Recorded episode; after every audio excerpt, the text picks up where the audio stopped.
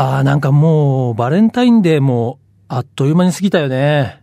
なんかいつもバレンタインデーって雑誌の締め切り時でね、でもなんかもらえるかなって期待してんだけど、今年も目標の半分。そういえば、千穂ちゃん。チョコ俺にくれてないじゃん。千穂ちゃんお疲れ様。あれ？千穂ちゃんお疲れ様。あれ？あ、そっか。今週はあれだ。千穂ちゃん出張に行ってもらってるんだったよな。まあね、このカフェもね、もうオープンしてだいぶ経つから、そろそろ今年はメニューの総リニューアルをしないとな、いけないと思って、千穂ちゃんにちょっと新メニューの開発も兼ねてね、まあ食材探しというか、ちょっと出張を命じたんだったな。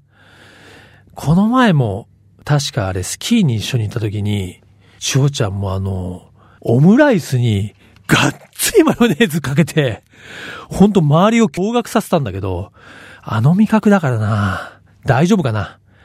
まあいいや。今日は看板娘がいないということで、あれにしよう。レディースデーにしよう。えー、女の子優先の日に勝手にしちゃおう。えー、ということで、じゃあ今日のメニューも自分で紹介しましょう。今日のメニューは、元ナビ最新号発売です。偶数月の24日に発売になるのが元ナビですね。モーターサイクルの私が編集長している雑誌なんですが、今週の金曜日に書店に並びます。ね、あと5日ほどですか？お待ちくださいという感じなんですが、ま今回のね、特集テーマは元ナビとしては初めてとなるテーマですね。なんと、オートバイとラーメン。走れバイクメンというタイトルになっておりますけども、まあこれほとんどまず、あの、バイクメンっていうのが言いたかったっていうのがね、この特集の動機でありますが、まあ、2月後半にはなりますが、まだまだ寒い。まあそんな時にオートバイで走るための一つのモチベーションとして、やっぱりね、温かいものを食べに行こう。つまり、オートバイってね、絶対もうこの時期寒いんですよ。冷えるんですよ。でも乗りたいんです。ね。そんな中で、この寒い時期にバイクを走らせるモチベーションはやっぱりあったかい食べ物。中でもラーメン。これ鉄板なんじゃないかなということで、今回は元ナビ初のラーメン特集をしています。でこれ結構半端じゃないですよ。もちろん、一つはね、やっぱバイクで走ってラーメンを食べに行くということで、ご当地ラーメン。これ例えば、長野県の稲というとこにはね、えローメンという結構太麺のごっつりしたね、えご当地麺があったりですね。あと僕も取材に行ったのは、神奈川県の平塚ですか。ここにはラオシャンラーメンというね、結構すごいシンプルで白い麺なんですよね。で、透き通るようなこうさっぱりした非常にヘルシーなラーメン。それから静岡にはね、朝ラーメンという風習がちょっとあるエリアがあって、藤枝かな？しかもね、この朝ラーメンって変わってましてね、冷たいラーメンと温かいラーメンを2杯食べるらしいんですよ。そういうですね、特徴的なラーメン。あと今回は大阪、京都にも取材に行っていますし、あとちょっとユニークなところでは、ラーツー、これなんかというラーメンツーリングなんですけども、ラーメンを食べに行くツーリングでも、これはカップラーメンを食べに行くツーリング。ね。まあ手軽にこうちょっとアウトドア飯を楽しもうという意味もあるんですけども、カップラーメンを持って自分でお湯を沸かして、え食べると。これがなかなか楽しいらしいですね。この時にね、ちょっとお水なんかにも地元の湧き水なんかにこだわるとより楽しいというですね。まあいろんな角度でオートバイとラーメンを特集しています。そして、実は Facebook にね、ナビラーメン部という部活があるんですけども、ここの皆様にも今回は活躍していただいておりまして、このね、ナビラーメン部に寄せられた、もう全国津々浦々のラーメン情報を、かなりこの紙面で網羅しております。要は Facebook と連動するような形でね、皆様から寄せられた美味しいラーメン情報を掲載しているというね、まあいろんな意味で保存版の一冊になっていると思います。ということで、モトナビ最新号は、オートバイとラーメンの特集、2月24日の発売になります。ぜひぜひご覧ください。さて、じゃあ今日のメニューも紹介したところで、ぼちぼちカフェをオープンしましょう。リラク presents ナビカーズカフェオープンです。今日のオープニング曲ですが、ここでちょっと僭越ながら私事で恐縮でありますが、私んちのですね、愚息がですね、この度ちょっと大学受験をしておりましたが、先日合格出ましてですね、私は今からいろいろお金の算段はしなくてはいけないんですが、まずはめでたい。ちょっと親バカを許していただきたいと思います。えー、かけたい曲はこれで、嵐、サクラ咲ケ。自動車雑誌ナビカーズとリラクゼーションスタジオリラクがお届けするリラク presents ナビカーズカフェ。カフェオーナーことナビカーズ編集長川西圭介がお届けしています。お、お客さんがいらしたみたいですね。こんにちは。こんにちは、三木千咲です。はい、いらっしゃいませ。ということで、あ、はじめまして。初めてご来店いただきました。はいありがとうございます。今日はね、ちょうどはい。都合もよく、看板娘もいないので、えー、1対1でお相手をさせていただきますけれども、よろしくお願いします。はい、よろしくお願いします。ということでですね、まず当カフェはですね、まあはい美味しい、まあコーヒー、まあコーヒーに限らずお飲み物を出しているので、はいミキさんの好きなお飲み物をオーダーしていただきます。あ好きなものはい。と、そしたら、ミルクたっぷり、砂糖たっぷりのコーヒーをお願いします。あつまり、はいあの、コーヒー苦手ってやつですね。いやいや、そんな、そんなことはミルないですか？クと砂糖がたっぷり入ったコーヒーが、ベストだと思ってます。こう甘くて、はいというこうあの、マイルドなやつね。マイルドなはいわかりましたじゃあね、ちょっとそういう甘いですね、ミルクたっぷりのコーヒーをね、ご用意したいと思いますがあ。りがとうございます。はい。では、お飲み物をね、ご用意する間に、簡単でありますが、三木千咲さんご紹介させていただきたいと思いますが、1989年のお生まれ、宮崎県のご出身で、はい。レースクイーンをね、務められていまして、スーパー GT。はい、スーパーまあね、GT レースでも最も人気のあるカテゴリーですが、はいこちらではレクサスチームでレースクイーンを務められまして、今年度はレクサスチームサードのコベルコガールズで活躍。まあ、今年度ということですが、まあ、要は昨年やってたシーズンということですよね。あそうですね。はい昨。シーズンですね。そして、なんとなんと、ミキさんですね。はい。昨シーズンのレースクイーンの頂点を決める、レースクイーンオブザイヤー。この2015年から16年のシーズンのオブザイヤーを受賞されたいということで、つまりあれですよ、レースクイーンの最高峰とされるタイトルで、まあ、過去にはね、吉岡美優さん、森下千里さん、七尾さんらも輩出しているという、このね、オブザイヤーに輝いたことというのはすごいですね、あこれはあり。がとうございます。ちなみに、レースクイーンは何年えっと、レースクイーンはレクサスのチームで3年間やらせていただきました。なるほど。これ、ね、レースクイーンオブザイヤーっていうのははい、どうやって決まるんですか、あの、これは実行委員の方たちが、はい。そのレースクイーンの雑誌だったり、うん。現地に足を運んで、はい。その気になる子をチェックして、うんうん。その面談を重ねるっていうふうに聞いたことがあるんですけど、私も一緒に、はい。マネージャーと一緒に面談を何回かやっていただいて、はい。あ、ただ単純な人気投票とはちょっと違うんですね。そうですね、人気投票とは全くじゃあ一般の人がこう票を入れてっていうんじゃなくて、うん。うんそういう、まあある種専門家が選ぶ賞ってことなんですかね。そうなりますね、はい。あ、じゃあ、カーオブザイヤーじゃないけど、ちゃんとその、単純な人気投票じゃなくて、この、その人となりとか、将来やりたいこととか、うん。はい。そういうものを総合的に評価してはい。選ばれるんだ。はい、こういったあの、先ほど出た七尾さんだとか森下さんだとかみたいな、うんうんこう、多分そういうふうなタレントさんとか、うんうんたくさんの人に知ってもらえるようになってほしいみたいな感じでなるほど。探してるんじゃないですかね。ちょっと僕も来年からぜひそのレースキーオブザイヤーを選ぶね、あの仕事に加えてもらえないかな。そうなんですね。いや、知らなかったです。もうちょっとね、なんか、あの、こう、レースファンの方から、こう、人気投票とかで決まるのかなと思いましたが、うんうんまあちょっとそもそもという話ですけどね。はいその、なんで、ミキさんはレースクイーンをやろうと思ったんですか、そのもともとはイベントコンパニオンをやっていたんですけれども、はそのイベントコンパニオンをやってる子たちの憧れはい。があ、レースクイーンね。はい、特にスーパー GT500 ねクラスのレースクイーンっていうのまあが国内最高峰ですそもんね。うそうなんですよ。うんうんうんもう500クラスは、うんもう本当選ばれた子しかなれないっていうイメージがあったんで、はいなりたいってみんなが言っていて、うん。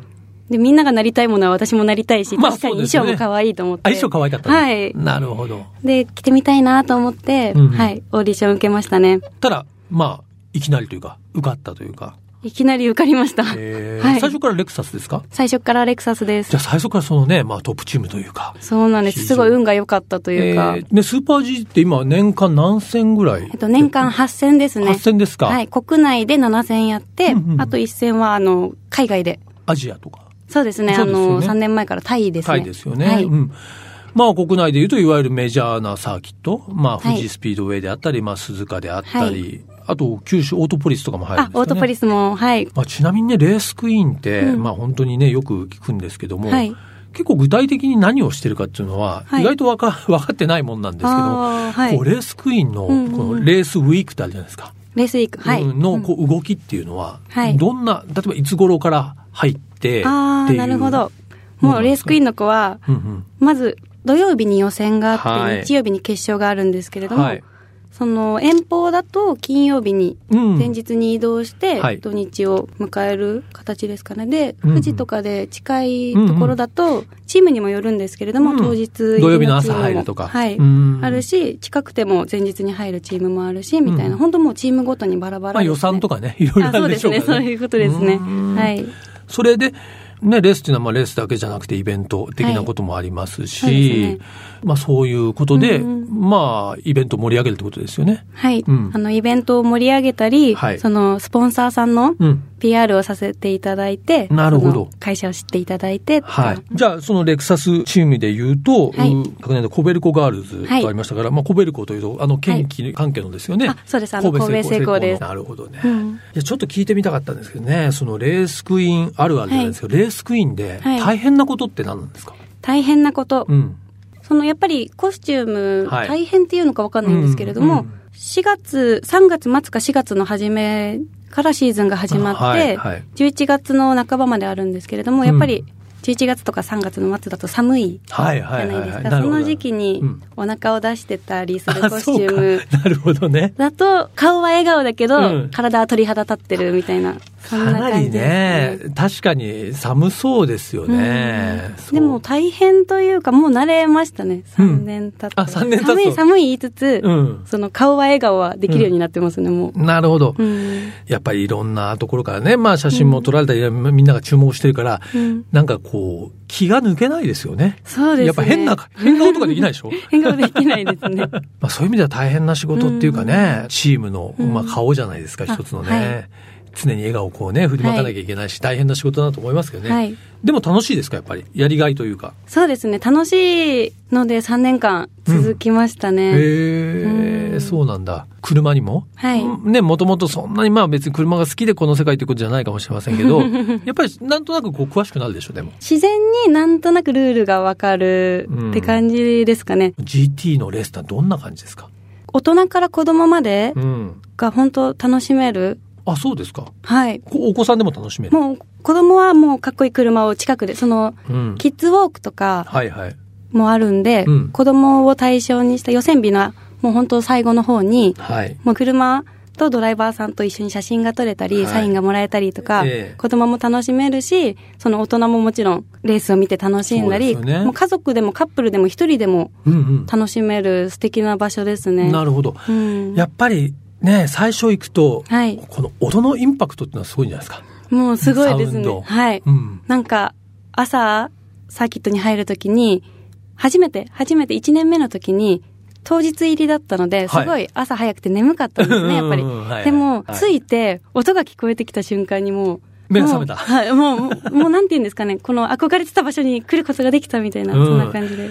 ね、ということで、レースクイーンのね、まあ、裏側とは言いませんけども、なかなかね、聞く機会がないんで、今日はですね、はい。まあ、運よく、うちもう一人ね、あの、看板娘の、うんうんうん。あの、千穂ちゃんっていうのがいるんですけど、はい。今日はちょっとあ遠くに行ってもらってるんで、あね、ね。えちょっとじっくりね、お話が伺えて、はい。よかったなと思いますが、はい。えこのナビカーズカフェでは遊びに来ていただいたゲストの方にですね、はい。一曲歌のリクエスト、まあドライブソングであったり、まあはい。自分のこうテンションが上がったり好きな歌でいいんですけども、はい。リクエストいただいているんですあが、はい。ミキさんはどうしましょう？何か一曲リクエストいただきたいんですが。あ、そうしましたら、あの、私自身もあの、ミュージックビデオに出演させていただいてる曲なんですけれども、ご自身が出てるんですね？はいそういうのでもいいですか？いやいやいやいやいいです。あの、今日ちょっとラジオなんで、はい。映像が流れないですけども、はい。はい。あそうしましたら、ザ・スプレーさんのはい。未完成キャンバスでお願いします。はい、わかりまこちらはあれですね。じゃあはい。何かお付き合いがあって。うん私、ザ・スプレーさんのもともとファンで、学生の時から聞いていたんですね。はいはいうんで、それでたまたまライブに招待していただく機会があって、はいで、その時に初めて挨拶して、うんみたいな感じじゃあ出てみたいな。で、出ることが決まった時はすごい嬉しかったです、ねえーいいですね自分がじゃあ自分もファンだったアーティストの。そうなんですよね、えー、PV に出たわけですね。はい。もうぜひ聞いていただきたいでわす。かりました。ではね、ザ・スプレーの未完成キャンバスを聞きながらですね、本日、ミキッチさきさんとはお別れしたいと思いますけれども、ちょっと今日ね、はい。伺いきれなかった、あれやこれやがありますので、はい。ぜひ来週も遊びに来ていただければと思います。あ、ありがとうございます。はい。本日のゲストは2015、16年度のレースクイーンオブザイヤーに輝きました、三木千咲さんでした。ありがとうございましたあ。りがとうございました。ここからはアクティブライフナビと題しまして、スポーツ、健康をテーマに、アクティブに生活していくための情報をカテゴリーにとらわれず、多角的な角度から発信していきます。さて、今週は、先頃2月のね、えー、初めになりますけども、ジャイア試乗会というものがありまして、このね、ジャイア試乗会。ご存知ない方もいらっしゃると思うんですけども、何かと言いますと、ジャイアはこれはね、JAIA と書くんですが、ジャパンオートモービルインポーターズアソシエーションの略であります。つまり、日本の輸入者の組合ですね。まあ、ここの試乗会なんです。例えばメルセデス・ベンツとか BMW とかアウディ、アルファロメオいろいろありますけども、そういう輸入元の団体が合同でやる試乗会で何が特徴かというと、日本で買える輸入車会社がほとんどまあ揃うんですね。これを我々自動車雑誌ですとか、そういうメディアが呼ばれて、一気に、そうですね、1日最大に乗ると、十数車種から20台近く乗れますかね。まあなかなか我々みたいな仕事をしてても、そんなに一日にね、何十台も乗れる機会ってないので、まあ、それはそれで非常にメディアにとっても有用な機会になるわけですが、早速ですが、市場ね、えー、市場化の現場でですね、音声を取ってきておりますので、そちらの模様を聞いてください。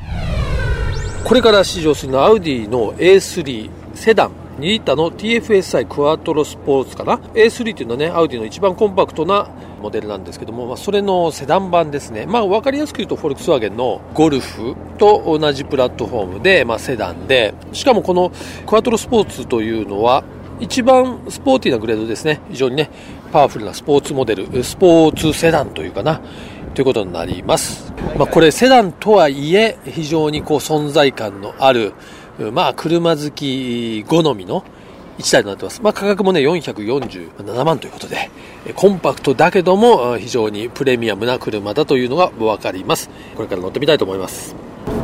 えー、と、アウディ A3 に乗ってますけども、やっぱりこれ、ね、エンジンが2リッターターボあるっていうだけあって、非常に、まあ、パワフルっていうか、ボディがね、小さいんで、非常に、まあ、キレがいいというか、これあの、フォルクスワーゲンの、ね、ゴルフと、まあ、同じようなプラットフォームだって考えると、フォルクスワーゲンのゴルフなんかはね、まあ、1.2ぐらいがスタンダードですから、まあ、それに比べると排気量の1クラス大きいエンジンを積んでいるという感じですけども、やはりこれはアウディのクワトロって、まあ、よく聞くと思いますけど、まあ、クワトロ、まあ、四輪駆動のことなんですけども、まあ、アウディの一つの代名詞的でもある、そのね、足回りっていうかね、そういうサスペンションとかも、だからちょっとこう、引き締まった乗り心地。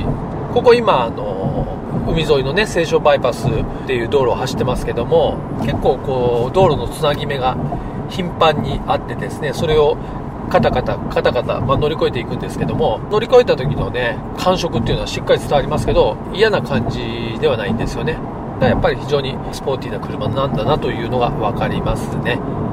まあ、全体にハンドルも非常にスポーティーな、ちょっと下の部分がね、こう平らになって、握るところもすごく場所によってこう太さが変わるようないわゆるスポーティーなハンドルつけてますし、え、内装全てがやっぱりコンパクトカーというクオリティじゃなくてね非常にプレミアムなコンパクトカーアウディというブランドらしい1台という感じで、まあ、最近こういうちょっと小さなまあ、高級スポーツカーってなかなかセダンでねないので非常にそういう意味では希少価値もある1台なんじゃないかなというふうな気がしますはいというわけでアウディの A3 のセダンに乗った試乗の時の、まあ、まさに運転しながらのインプレッションを聞いていただいたわけですけども、だいたい一枠が80分ですかね。なので、こう車に乗って、しかもこう撮影もしたり、あっという間に時間が過ぎてしまうので、短い時間の中でその車を味わうというの。まあなかなかそれが難しいんですけども、まあ一日の中で、でも同じコースで何台も乗り換えますから、逆にね、普段は、普段の市場ではわからないような車の特徴というのが、 back to back って言いますけどね、こう乗り換え乗り換えで乗ることで、よくわかるわけですね。えー、ということで、この JAIA 試乗会の模様は引き続き来週もお届けしていきたいと思います。お楽しみに。冬の数ヶ月にわたってお送りしています。ナビカーズドライブインフォメーション。我々ナビカーズカフェの友好都市といえば、長野県の長和町ですね。ということで、行ってきましたよ。今回はお店をですね、えー、閉めまして、看板娘と二人で行ってまいりました。今回はですね、長野県長和町にあるエコーバレースキー場。なぜ今回エコーバレーに行ったかというとですね、この週末、実は恒例となっているイベント、ゲレンデタクシーというね、催しがあったんですね。じゃあ、とにかくまず早速取材の模様を聞いていただきましょう。やってきました長野県長浜町エコーバレースキー場、はい看板娘と一緒に来ましたがはいエコーバレーは我々初めてなんだよね。ね我々もラジオでいっぱい喋ったけども、はい来るのは初めてということで、ね。うん。はい。今日はですね車メーカーのスバルのゲレンデタクシーという、まあ、イベントというかな、はいまあ、それのちょっとね、はい。乗るために来たんですけども、はい。これ長ちゃんゲレンデタクシーっていうのは？これは？雪山をリフトじゃなく車で駆け上っていくというそう。体験ですね。なんとスバルのね、はい。SUV を使って、えーこれにね乗ってあのやっぱ四駆のね得意とするスバルならではのはい。イベントかなと思いますけどもトライしたいと思います。はい、行ってきます。はい、というわけでねゲレンデタクシー乗り込みました。はい。車はこれはレガシーのアウトバックですね、い、やまあレガシーのアウトバックねもちろん AWD で結構斜面がこうやって見ても急ですよね。急だよね。はい。川田さんよろしくお願いします、じゃあ、えーゲレンデタクシーで運んでいただきたいと思います。よろしくお願いします、お願いします。では、えー皆さん、えーシートベルトよろしいですね。はい。大丈夫です。スタートいたします。今スタートしました。そろそろと。わあ結構でもぐいぐい進むね。これ結構あれですか？運転にコツっていうかテクニックが必要なんですか？この車のの方にですね、はい。あの電子制御、ビークルダイナミックコントロール VDC と、はいはい。あとは X モードといがついていますので、あのどなたでもあのアクセルを踏み込むだけであの運転していただけます。そうなんだ、これはじゃあもうそんな滑らそうにも滑らないんだかなり無理な操作をしない限りは、うん。あの電子制御が全て安全な方向に車を安定方向に抑えてくれます。なるほど。